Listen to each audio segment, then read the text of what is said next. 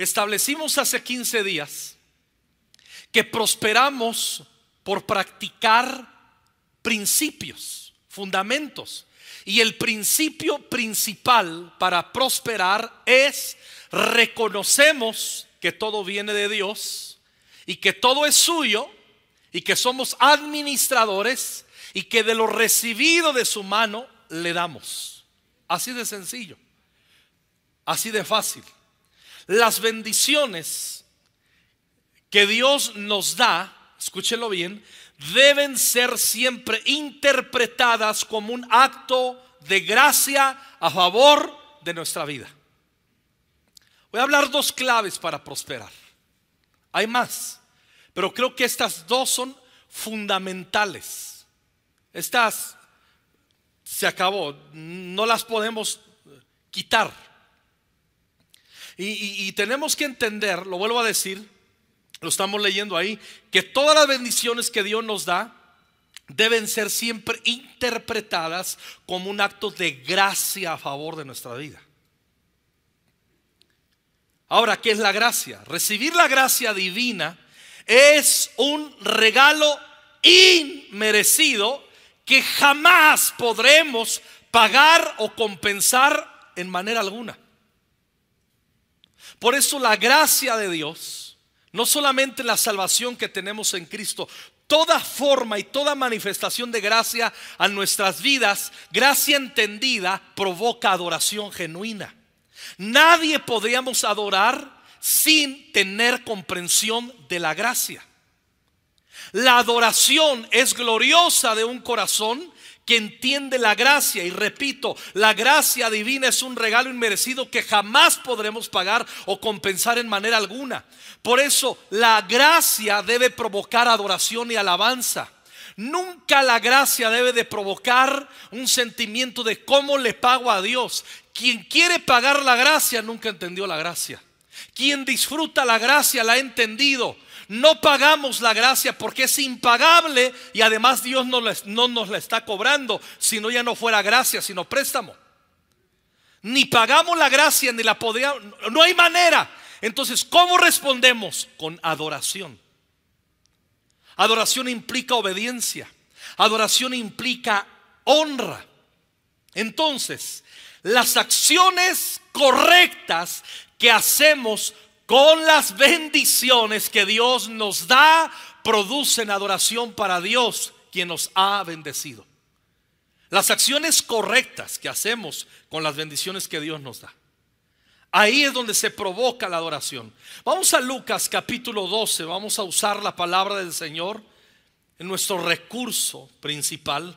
Lucas 12 del 15 en adelante voy a usar la PDT, la palabra de Dios para todos. Luego Jesús les dijo, Aléjense de toda avaricia, porque la vida no depende del tener muchas cosas. Me podría detener aquí, pero le sigo. Pero recuerde lo que, lo que nos dijo el maestro. La vida no depende, no define nuestras vidas, no le da valía a nuestras vidas si tenemos o no tenemos. La vida no depende de eso. Versículo 16. Entonces les contó una historia. Un hombre, un hombre que Escuchen bien. Jesús toma como referencia a un hombre rico. Tenía un terreno que produjo una cosecha muy buena. Él pensó, ¿qué hago ahora que no tengo dónde guardar la cosecha? Entonces se dijo, esto es lo que voy a hacer. Tumbaré todos mis graneros y los haré más grandes. Así podré guardar allí toda mi cosecha y todo lo demás. Me diré a mí mismo, dijo este hombre rico, tienes bastante acumulado para muchos años.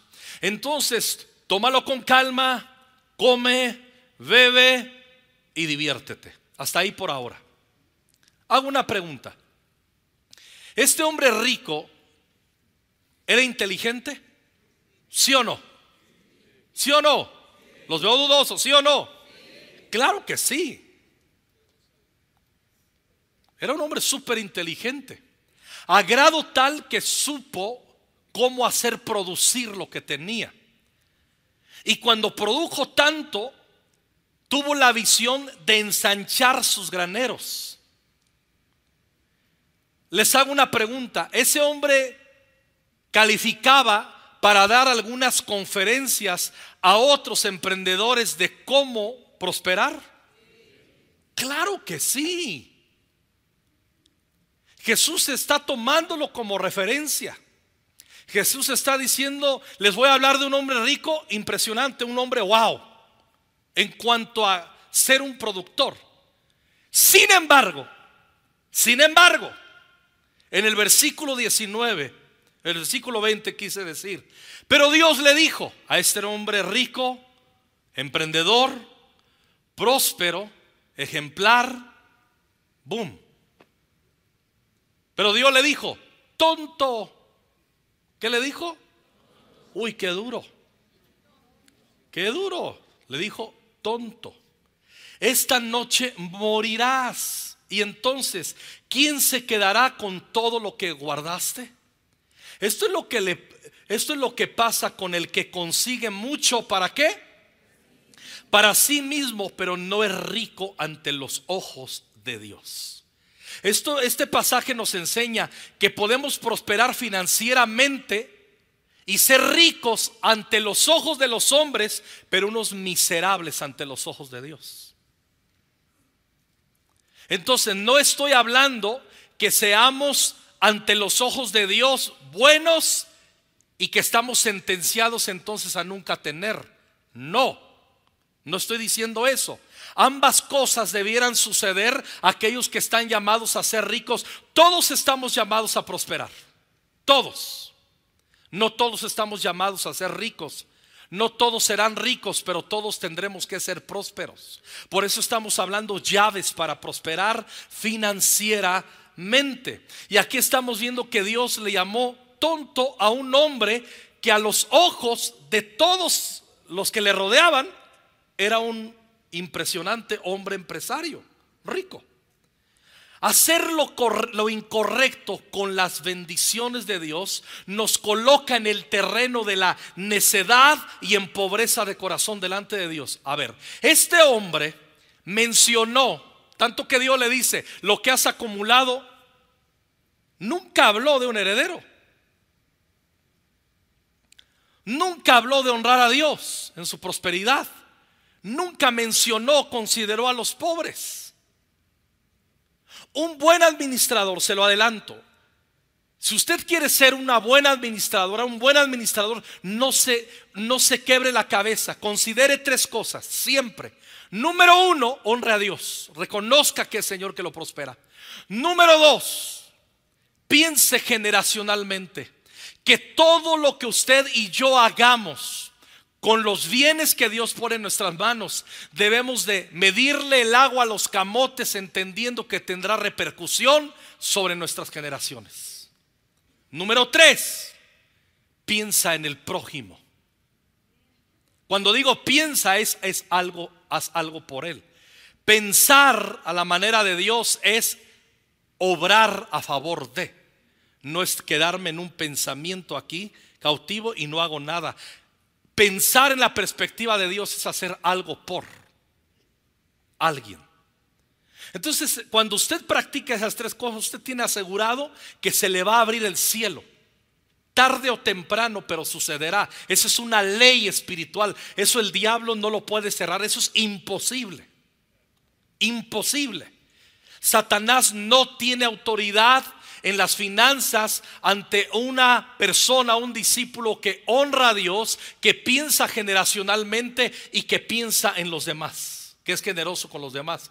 Si hay algo que está trabado, ahí usted puede tomar autoridad y reprender los espíritus si usted practica esa administración correcta. De otra manera, no tiene autoridad lo que usted haga.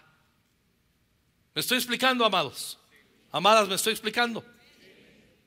La abundancia, este pasaje nos comprueba que la abundancia no necesariamente está conectada a la aprobación de Dios, pero sí lo está la, la, mm, aprobación de Dios, sí lo está a la administración correcta de la gracia que Dios nos da. Una administración que toca su corazón.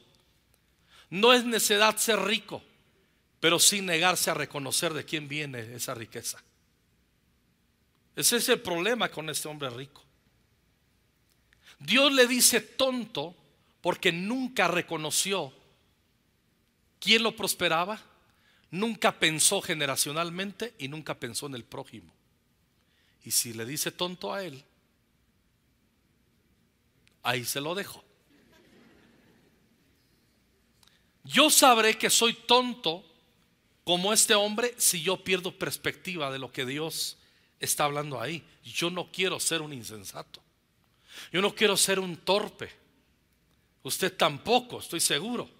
Entonces ya vimos cómo está alguien rico delante de Dios, a los ojos de Dios. Honra a Dios como la fuente de su prosperidad y actúa con generosidad y mentalidad generacional. Dios no lo llamó, no, no llamó tonto al rico por lo que atesoró o por la manera en la que llegó a prosperar sino por la falta de entendimiento con que manejaba lo que poseía, no por una mala administración financiera, financiera, sino por una actitud equivocada en la prosperidad. Ese fue el problema. Administra errónea y nocivamente quien nunca considera al Señor como fuente de prosperidad. Tenemos que entender estas cosas. Son asuntos muy sencillos. Mire, Proverbios 18, del 10 al 12 es bien interesante. Lo vamos a leer en la NTV, Proverbios 18 del 10. Primero vamos a leer el 10 que casi todos nos lo sabemos. El nombre del Señor es una fortaleza firme, los justos corren a él y quedan a salvo. Hasta lo cantamos ese proverbio. Torre fuerte es el nombre del Señor, a él correrá el justo y levantado será. ¿Se acuerda? Cantamos ese proverbio. Está diciendo que el hombre justo siempre es dependiente de Dios y siempre corre a Dios y siempre tiene al Señor como su asunto preferente en la vida, como referencia. Se rehúsa a vivir separado del Señor. ¿Están de acuerdo conmigo? Pero mire cómo está conectado. Lo leemos de corrido el 10 y el 11. El nombre del Señor es una fortaleza firme. Los justos corren a Él y quedan a salvo. Los ricos piensan que su riqueza es una gran defensa. Imaginan que es una muralla alta y segura. El versículo 10 está diciendo los justos, los que practican la palabra, los que aman la palabra, los que están unidos a los principios de Dios, quienes practican los principios de Dios, corren al Señor porque el Señor es torre fuerte. Y el siguiente versículo dice, pero los ricos, los que viven engañados en sus riquezas, piensan que sus riquezas son una gran defensa, imaginan que es una muralla alta y segura. 12. Resultado. La arrogancia va delante de la destrucción. La humildad precede, al honor. Nosotros decidimos confiar en el Señor.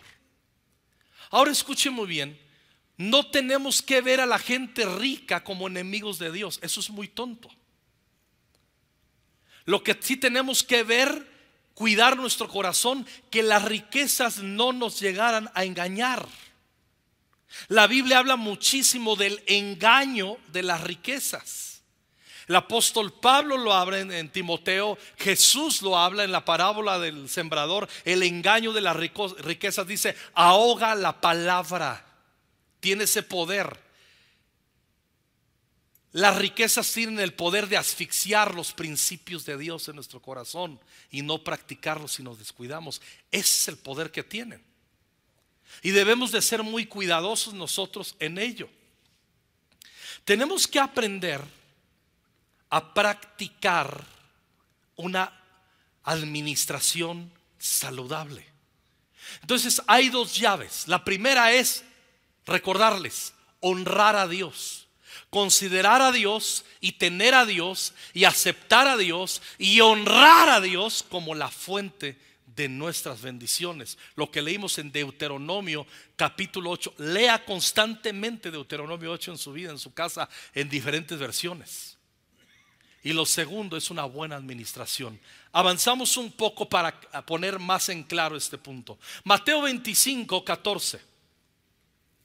También el reino del cielo puede ilustrarse mediante la historia de un hombre que tenía que emprender un largo viaje, reunió a sus siervos y ¿qué hizo? ¿Qué hizo ese hombre que iba de viaje? ¿Qué hizo? Les confió su dinero mientras estuviera ausente. ¿Les regaló dinero? ¿Qué hizo? Les dio dinero para que los administraran. Los hizo mayordomos, o mejor se entiende, los hizo administradores. No los hizo dueños, no les dio una herencia. No hay herencia que Dios otorga en cuanto a asuntos de, bienes. No, no crecemos, no vamos a otro nivel si Dios antes no nos prueba como administradores. Eso es bien importante entenderlo. Hay mucha gente que se queja que no prospera. Pero Dios no, y Dios dice, pues es que yo te quiero hacer prosperar, pero lo que pongo en tus manos no lo administras bien. Ese es el problema de muchos creyentes y de muchas familias. No honran a Dios y no quieren aprender a administrar con sabiduría. Les decía ahorita está el fin, el buen fin, pero a la vuelta. Y muchos de ustedes, ay, el buen fin, el buen fin. ¿De qué te emocionas si a lo mejor no tienes para comprar en efectivo? ¿De qué te emocionas? No es que va a haber facilidades, facilidades para que tú te endeudes y ellos se hagan ricos a, a base de tu deuda tonta. Hola. O sea que el buen fin, bueno, yo nomás te estoy dando consejos pastorales conforme a la palabra.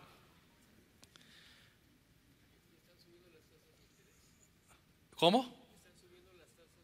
Las tasas de interés están lo más alto. Es el peor, peor momento. Siempre ha sido peor, pero eres el peor de los peores momentos para endeudarse. Un buen administrador, la, la Biblia dice, el entendido ve venir el mal y se esconde. Mas el estúpido deja que le golpee la cara. Proverbios. Uh. amo proverbios, leo proverbios. Proverbios está para aumentarnos la sabiduría y para que quitarnos lo, lo equivocados. Versículo 15. Este hombre fue de viaje, les confió su dinero mientras él estuviera ausente. Se los dio a administrar, no se los regaló. El que tiene mentalidad de pobreza siempre está esperando que le den algo. Cuando yo era niño, éramos, ya les conté, hace 15 días y siempre cuento en alabanza esto el Señor, éramos muy pobres. Mi mamá nunca permitió, escuchen bien, esa vieja ungida que conocía los principios de Dios, nunca permitió que en nuestra pobreza nos viéramos como víctimas. Porque si nos vemos como víctimas en la pobreza, comenzamos a creer que los que tienen nos deben. Que los ricos nos deben. No. Un rico no le debe nada a un pobre. ¿Cómo salimos de la pobreza? Practicando principios. Y mamá nos dijo, nunca esperen nunca esperen que alguien les dé algo. Si alguien les da algo, se agradece. Pero nunca coaccionen, nunca forcen a que alguien les tiene que dar algo. Que alguien les debe algo por su condición de pobreza. Nos enseñó, no. ¿Quieres lo que otros tienen? Nos dijo mi mamá. Pregúntale qué ha hecho. Dile cómo trabajar. Dile cómo ha producido. Nos lo decía una viuda que se quedó viuda a los 46 años con seis hijos, mayor de 17 y la más pequeña de 9. Miren qué entendimiento. ¿De dónde agarró la sabiduría esa mujer que ni hablaba bien español y que era una mujer de tercero de primaria y una mujer sencilla? de la palabra de Dios, entendió que practicar principios nos iba a sacar de la pobreza y es lo que sucedió. No somos ricos, pero no vivimos bajo la maldición de la pobreza ahora. ¿Y qué fue? ¿Que alguien hizo algo por nosotros? Claro que fue el Señor, porque nos abrimos el cielo practicando principios, no la hechicería evangélica, carismática pentecostés.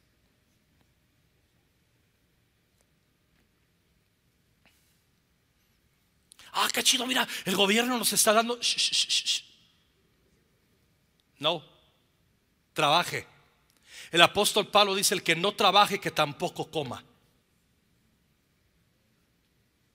El apóstol Pablo, hermanitos que andaban por ahí de chismosos, metiéndose aquí y allá, le decía el apóstol Pablo, no, no, no, no, no, que Cristo viene y que Cristo viene y ya no hay que chambear, decía el apóstol Pablo, no, bola de holgazanes, a esos amonéstenlos y mándenlos a trabajar y que lleguen al rato a la oración, estoy parafraseando, pero no que se la pasen orando todo el día, que chambeen y que al último vengan a orar.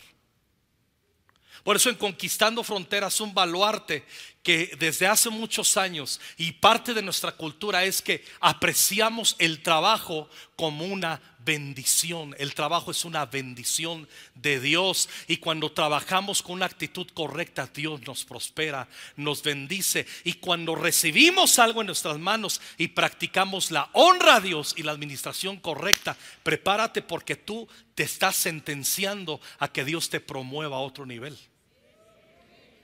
Pero ¿qué nos gusta escuchar? Sin que nos digan qué tenemos que hacer, Dios te va a promover, Dios te va a levantar. Yo veo que te vas a hacer rico, Josa, te vas a hacer rico. Y, Josa, si conoce la palabra que la conoce, ¿qué es lo que va a decir? Gloria a Dios y seguiré practicando los principios para eso. Pero si, si a ti que no diezmas, que no ofrendas, que no honras a Dios, que siempre vives endeudado, te profetizan eso, el que te lo profetizó es un tarado. Y si tú lo crees, doble por ciento. Esto funciona así. Si me explico? Tenemos que aprender que prosperamos por guardar principios y a trabajar. Parece temprano. Ganele el sol. Es muy importante. Se me quedan viendo, o sea que me tengo que levantar. ¿Sí? ¿Sí? ¿Sí? Este hombre se fue de viaje. Le confió su dinero a los a tres chicos ahí, a tres trabajadores. Lo dividió en porción lo dividió en porción a las capacidades de cada uno. Al primero le dio cinco bolsas de plata, al segundo dos bolsas de plata, al último una bolsa de plata. Luego se fue de viaje. El siervo que recibió las cinco bolsas de plata comenzó a invertir el dinero y ganó cinco más. El que tenía las dos bolsas de plata salió a trabajar y ganó dos más. Pero el siervo que recibió una sola bolsa de plata cavó un hoyo en la tierra y ahí escondió el dinero de su amo. Después de mucho tiempo, el amo regresó de su viaje y los llamó para que rindieran cuentas de cómo habían usado el dinero. Eso es lo que Jesús va a hacer con todo discípulo suyo Dios nos va a llamar a cuentas de cómo hemos usado el dinero que Él ha puesto en nuestras manos. Eso es una ley. Eso es de ley. El siervo al cual le había confiado las cinco bolsas de plata se presentó con cinco más y dijo, amo, usted me dio cinco bolsas de plata para invertir, he ganado cinco más. El amo lo llenó de elogios. Bien hecho, mi buen siervo fiel. ¿Has sido fiel en qué? En administrar esta pequeña cantidad. Así que ahora te promociono. Te daré muchas más responsabilidades. Ven a celebrar conmigo. Se presentó el que había recibido dos bolsas Regresa cuatro y le vuelve a decir en el 23 lo mismo. El amo dijo, bien hecho, mi buen siervo fiel. Has sido fiel en administrar esta pequeña cantidad, así que ahora te daré muchas más responsabilidades. Ven a celebrar conmigo. La promoción viene cuando aprendemos a administrar en la escasez. Administración es no compres si no tienes para pagar. Eso ya es, eso ya ser prósperos financieramente, porque ya aprendiste a someter, a poner dominio propio y el fruto del Espíritu es control, dominio propio. No lo voy a comprar, me encantaría, me gustas, pero no. Yo le traigo ganas a una cosa que yo sin problema meto mi tarjeta y la compro. Pero hago números de las cosas que tengo pendientes saldar, pagar. Y digo, me gusta mucho, pero no. Y no es una gran cantidad. Pero por disciplina no lo compro. El otro día fui y andaba con unos pastores de la red y entré a ver si había una promoción sobre eso que me gusta mucho. Y ellos me dijeron, Paz, te lo compramos. Le dije, no. No. Por disciplina no lo compro ni quiero que me lo compren. Quiero ver moverse a Dios, que sal de mis pendientes y que pueda tener yo libertad. Hay cosas que sí recibo, hay otras que no. Igual debes de hacer tú. Me explico.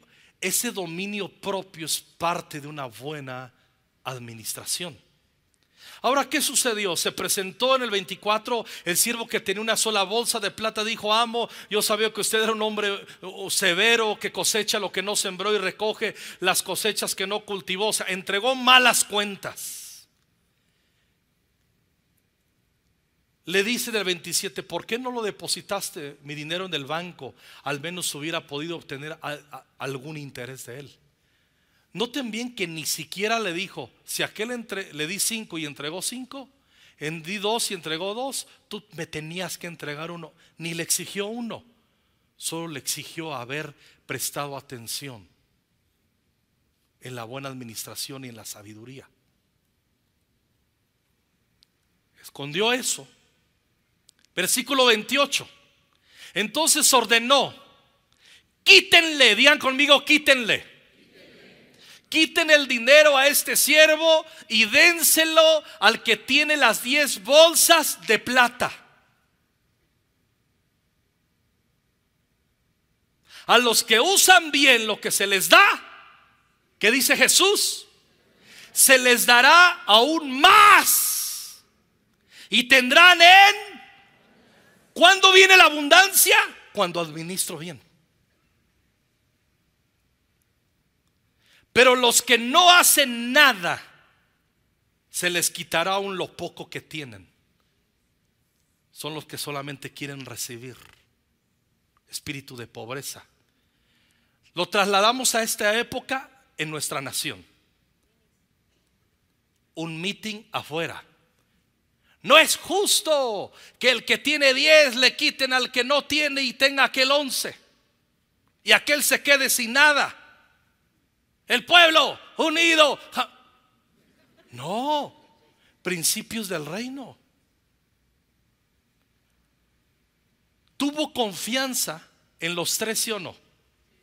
Les dio una gracia, pero no supieron entregar buenas cuentas de la administración de esa gracia.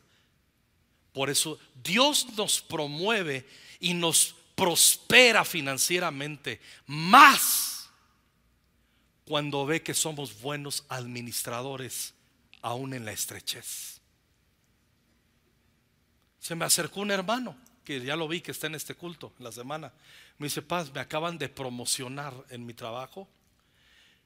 Y él tiene un oficio, X oficio. Y le va bien. Es muy trabajador y Dios le abrió una puerta que lo van a promocionar para que él sea el mero picudo en México para esos trabajos a una firma muy importante y en Estados Unidos. Yo lo felicité, le dije, le dije esto, a mí no me sorprende. Eres un hombre buen administrador. Practicas reconocer, honrar a Dios, practicas la generosidad y practicas no andar fanfarroneando comprándote lo que deseas cuando no tienes para pagarlo. Eso es fanfarronada. Yo, fanfarronada y estupidez. Y los hombres, los hijos de Dios somos sabios. Administramos bien. La promoción del Señor viene cuando nosotros aprendemos a ser buenos administradores. Cuando les dio elogios?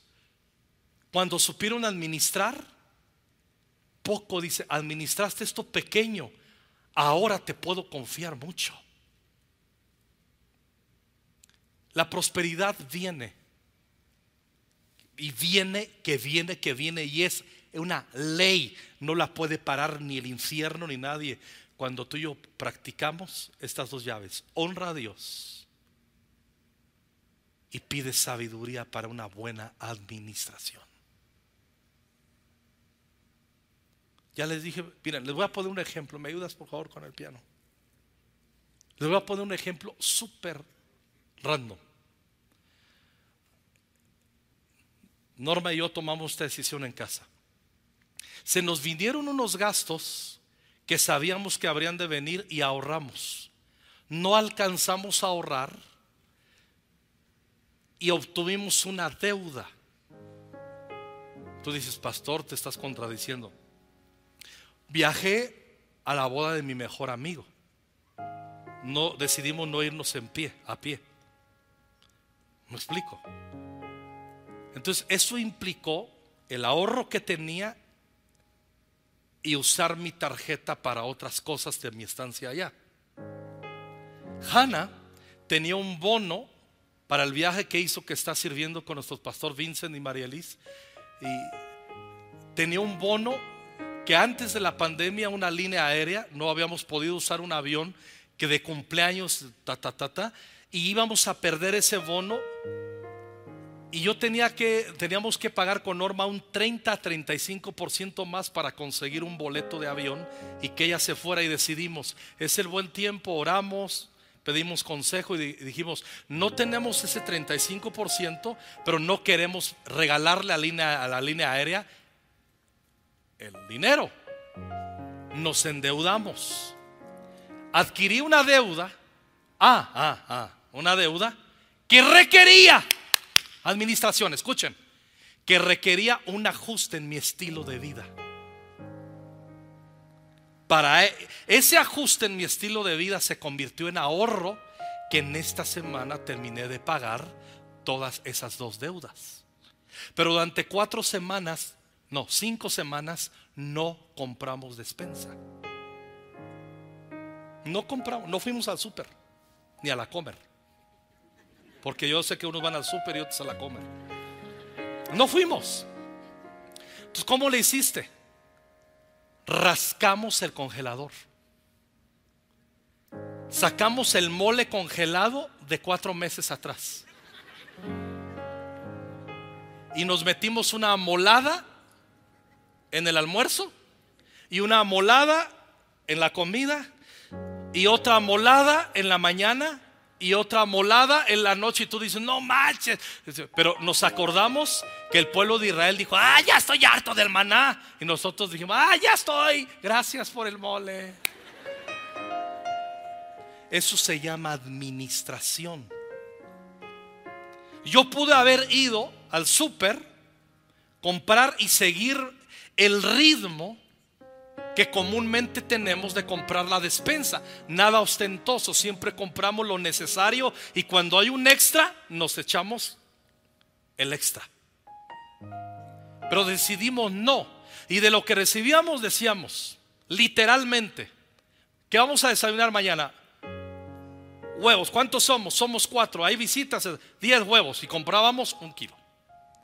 Y nos fuimos unos dirán, ay, qué mentalidad de pobreza, qué pichicato. No, qué inteligentes. Porque si estas cinco semanas yo hubiera seguido el ritmo de la despensa, estaría todavía endeudado y ahora no estoy endeudado. Eso se llama administración. Eso que quería comprar, que no he comprado y que voy a comprar, o la ayuda del Señor y en el momento adecuado, no es una necesidad primaria, sí es una necesidad, pero no es una necesidad primaria, no es ni un capricho, es una necesidad X que puedo esperar, puedo practicar el dominio propio y esperar. Diga conmigo, practicar dominio propio. Eso nos hace no endeudarnos y nos hace ahorrar de salir de, de deudas pendientes que tenemos. Me acuerdo que pensé que, ya les conté semanas atrás, que era la promoción y todo eso. Y yo dije, esta es mi oportunidad, aquí sí los compro. Estoy hablando de tres semanas atrás. Y dije, lo compro. Y cuando llego a la caja me doy cuenta que eso estaba en promoción toda la tienda, menos eso que quería.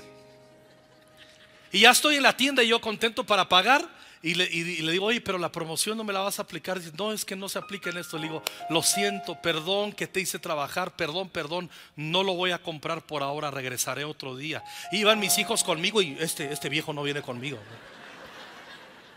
Pero ¿qué hace la gente soqueta que no tiene dominio propio? Ay, ¿qué van a decir? ¿Qué, ¿Qué, van a decir de mí si no lo pago? Ay, me da vergüenza, me da vergüenza. Y por no quedar mal te endeudas. ¿Si entendieron ese ruido? Nunca Dios te va a promocionar a darte más, ni a ti ni a mí, si no practicamos la buena administración. Ya hablamos hace ocho días del reconocimiento de la honra y hoy lo ratifiqué, pero hoy me fui para hacia esta dirección y termino diciéndoles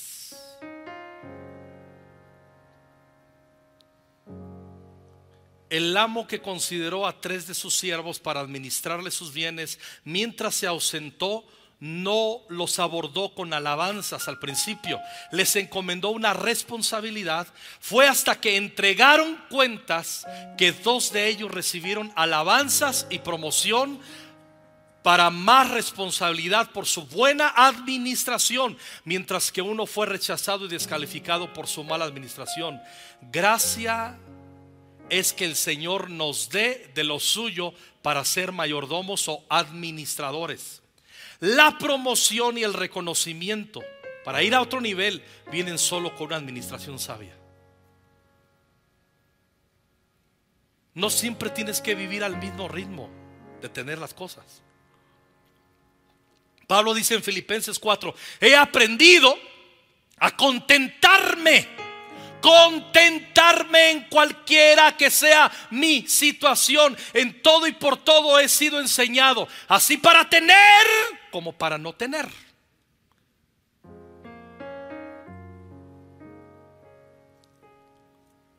He aprendido a contentarme en cualquier situación.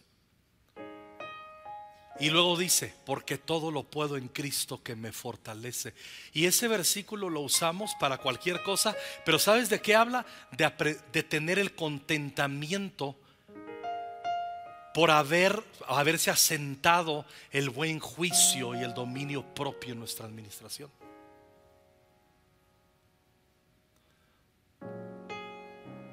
Yo cuando mis hijos en su momento eran inmaduros y me pedían algo y me querían manipular o hacer un berrinche que no les comprara algo, que casi no fueron así, la verdad. Jamás les compré algo bajo un espíritu de manipulación. Y si Norma veía que yo casi cedía a la manipulación, me decía no. O si yo veía que Norma casi cedía a la manipulación de uno de ellos, le decía no. Porque entonces abrimos una brecha al espíritu de brujería en nuestra casa. Hola, se me quedaron viendo así como que no manches. Es bien, la administración es práctica, pidiéndole al Espíritu Santo que nos dé sabiduría. No se endeuden en el buen fin, hermanos. Si tienes lana ahorrada, mira, si tienes un 75% ahorrado de lo que vas a comprar, pagas el 75, no menos, cash, y el otro presupuesto lo tomas a deuda que sabes que proyectar que sí lo puedes pagar, cómpralo de esa manera. Pero así de que no manche la oportunidad del mundial, Qatar, carnal, Qatar. ¿Qatar qué? No necesitas una tele nueva. La que tienes todavía se ve. ¿Para qué quieres una nueva?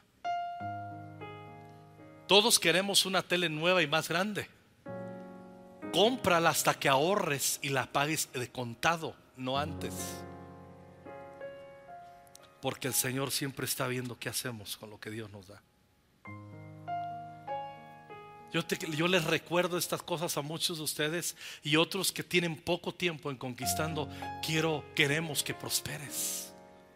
Y se prospera no a base de brujerías ni decretos, habiendo violado principios. Practicamos principios. La honra a Dios. Primero que todo, mentalidad generacional sabiendo que nuestras decisiones afectarán a nuestras generaciones. Y tercero, nunca te olvides de darle algo a alguien. ¿Cuántos tienen una ropa que desde principios de año pensaron que finales de noviembre ya les iba a quedar y no les ha quedado? Levante su mano, yo soy uno de ellos. Regale su ropa. Le profetizo que no le va a quedar de aquí a un mes. Regálela. Siémbrela. Es que está bien bonito y bien caro. No te queda, regálalo. Siembra. Piensa en aquel que está en mejor condición y entra en esa talla que tú y yo todavía no. Regálalo. Ah, no, pero es que es que yo yo yo es que yo es que yo es que eres un codo y un avaro. Regálalo. Ya se pusieron tristes unos. Ah, me dijiste panzón. No, yo dije simplemente, hay cosas que no quedan. Mi hija Hanna, la amo. Ella le gusta, re que te gusta, le encanta comprar lo más barato, de lo barato, de lo barato, de lo barato, de lo barato, de lo barato, de lo barato. Y ella, una vez le regalamos en su cumpleaños una prenda que ella vio que costó 400 pesos. Entró y casi nos maldice. ¿Cómo se atreven a gastar este dinero? Eso lo podemos conseguir. Me hubieran dado 400 pesos si yo me compro en la paca.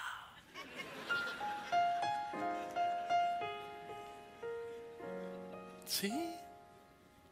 Ay, pastor, pero los que compran la paca eh, manifiestan que tiene un espíritu de pobreza. No, mi hija no tiene para nada espíritu de pobreza en ella, ¿eh? te lo aseguro. Es muy buena administradora. Eso sí, me dice, jefe, lo que son zapatitos, eso sí, ahí, ahí sí.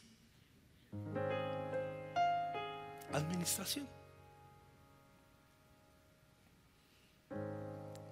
Hay muchas bendiciones. Dios bendice a justos e injustos, creyentes, no creyentes, hijos y hijos. Hay versículos, hay la, la prosperidad de Dios está dada a todo ser humano. Hay unas que son bendiciones. Él hace salir el sol sobre justos e injustos. Pero hay bendiciones que solo están reservadas a los que somos hijos.